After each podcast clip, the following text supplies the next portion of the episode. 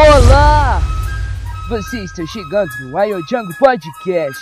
Wild Jungle Podcast é uma seleção de assuntos e temas abordados durante os estudos. E o tema de hoje é os grupos vegetais.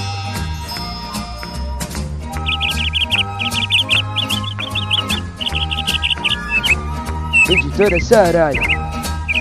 Ciências entendendo a natureza. Código da coleção BNLD 2002 458104 Sexto ano.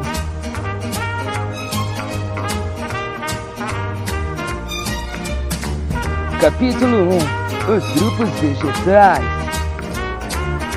Uma árvore Página 148 Acompanhe as ilustrações no site. Uma árvore imponente no meio da floresta amazônica, com seus 40 metros de altura. Vive há mais de um século uma castanheira do Pará. Esta gigantesca árvore é fixada ao solo por longas e fortes raízes, que dele absorvem a água e os sais minerais. Esses nutrientes são levados até os mais altos ramos da copa. Seu caule um tronco de quase 2 metros de diâmetro tem externamente uma espessa camada morta de super ou cortiça que o protege. Pelo interior desse tronco circulam continuamente para cima e para baixo correntes de soluções nutritivas chamadas seivas. É através destas seivas que são transportados diferentes substâncias para todas as partes do vegetal.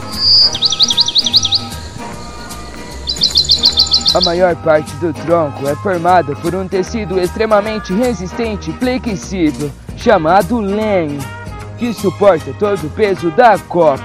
É esse tecido que fornece a tão preciosa madeira em qualquer espécie de árvore.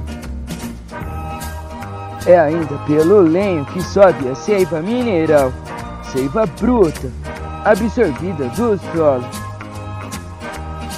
Cada uma das milhares de folhas é uma verdadeira fábrica de alimentos, recebendo luz solar. Elas realizam as fotossíntese e produzem açúcares, liberando oxigênio para o ar.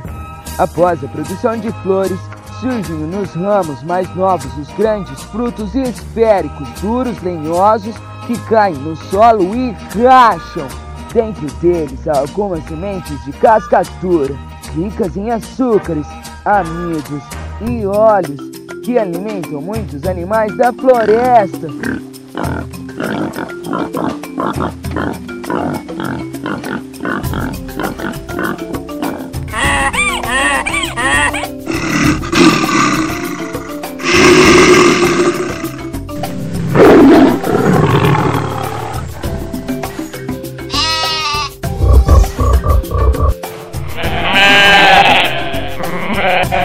As sementes que se originaram da fecundação das flores são estruturas de reprodução da planta. Após certo tempo no solo, algumas delas conseguem germinar e produzem novas castanheiras. As castanheiras crescem então na mata fechada, lutando por um espaço com luz solar para sobreviver. Acompanhe as ilustrações no site. Todas as plantas são árvores? A castanheira pertence ao grupo das angiospermas, que reúne todas as plantas com flores, frutos e sementes. No entanto, há milhares de angiospermas pequenas.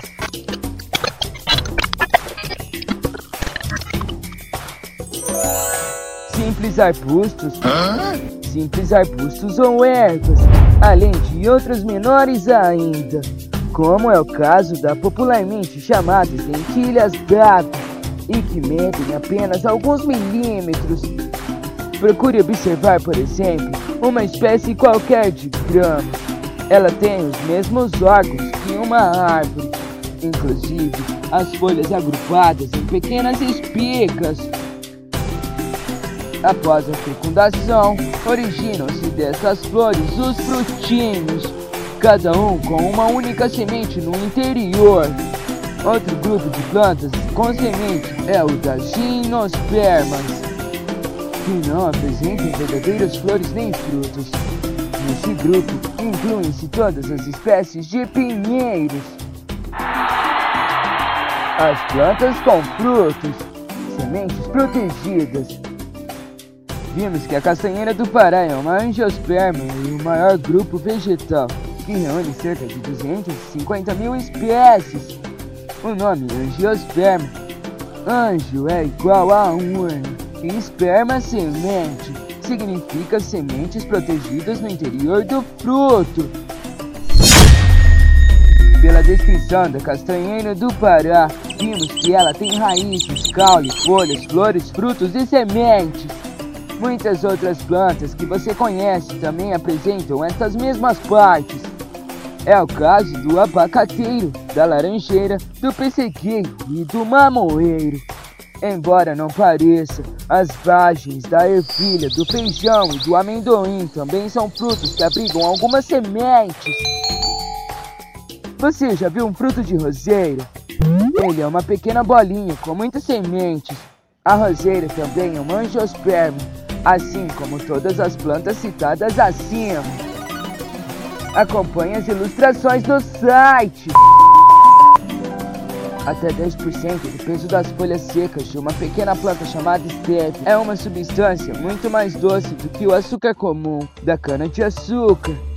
Essa substância é um adoçante, mas não é um açúcar. Assim, não causa problemas para pessoas obesas, excesso de gordura ou diabéticas. Por isso, folhas de secas e moídas já estão sendo usadas como adoçante natural, em lugar dos adoçantes artificiais. Na produção de sorvetes, refrigerantes e doces também para adoçar chá, café e etc. Acompanhe as ilustrações no site. As plantas sem frutos, sementes nuas. Araucária ou pinheiro do Paraná é uma outra grande árvore brasileira, nativa da região sul. Ela tem raiz, um forte caule, folhas pequenas e duras. Suas estruturas reprodutoras são chamadas estróbilos, masculinos e femininos. Estes últimos formam muitos pinhões, sementes que ficam livres, pois não há um fruto. A araucária e todas as espécies de pinheiro são, portanto, gionospermas. Gino é igual a nu, e esperma é igual a semente, nome que significa sementes nuas. Plantas sem sementes. Uma samambaia tem raízes, caule e grandes folhas, mas você certamente nunca viu samambaias ou avenças com flores ou com sementes. Hum. Essas plantas pertencem ao grupo das pterodófitas, que são vegetais bem mais simples do que os geospermas e as gimnospermas. Musgo também não tem flores nem sementes. Nesses vegetais mais simples ainda só há caule, folhas pequenas e delicadas. Em lugar das raízes, há finos filamentos que fazem a absorção da água, chamados rizóides. Os musgos pertencem ao grupo das briófitas. Acompanhe as ilustrações no site. Os vegetais mais simples. Os vegetais mais simples são algos. Seu corpo é uma estrutura pluricelular chamada talo, não existindo raízes, caule ou folhas. O talo pode ser um filamento ou uma lâmina, simples ou ramificado. As células do talo realizam a fotossíntese e sobre elas se formam pequenas estruturas para a reprodução. As algas são reunidas no grupo das talófitas. Hã? Acompanhe as ilustrações no site. A caracterização geral dos grandes grupos vegetais. Não podemos deixar de lembrar que as plantas são uma grande reserva de substâncias de interesse medicinal. Inúmeras novas drogas estão sendo extraídas de plantas e usadas com sucesso no tratamento de várias doenças. É, por exemplo, o caso das substâncias que impedem o desenvolvimento de tumores cancerosos. Outras drogas já bastante conhecidas na medicina popular são largamente usadas como xarope, chás, compressas e etc. Tudo que foi dito é apenas uma pequena parte daquilo que ainda poderemos descobrir sobre as plantas. Dá para imaginar a possibilidade de vivermos sem exotermos?